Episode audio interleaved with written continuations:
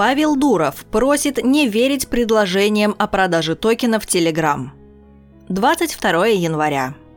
Павел Дуров опубликовал в Твиттере призыв сообщать компании о любых попытках продажи якобы криптовалюты предстоящего ICO платформы Telegram.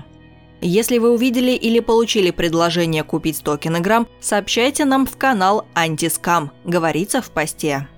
По сообщениям СМИ, будущий краудсейл Telegram пользуется ажиотажным спросом у криптоинвесторов, хотя его точная дата еще не была названа. Целевая сумма предварительного этапа ICO была поднята с 500 до 850 миллионов долларов, и несмотря на это, книга заявок на участие в распродаже уже переполнена. На данный момент компания установила минимальный размер вклада в 20 миллионов долларов или 50 миллионов долларов для якорных инвесторов.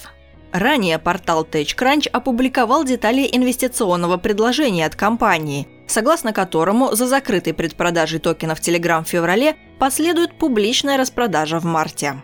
Цитируя предполагаемую белую книгу распределенной платформы Telegram Open Network, издание называет блокчейн проекта системой денежных переводов, призванной составить конкуренцию платежным гигантам Visa и MasterCard.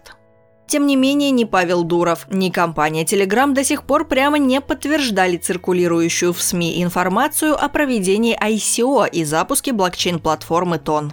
Создатель мессенджера время от времени публикует разоблачение различных мошеннических проектов, выступающих от имени компании.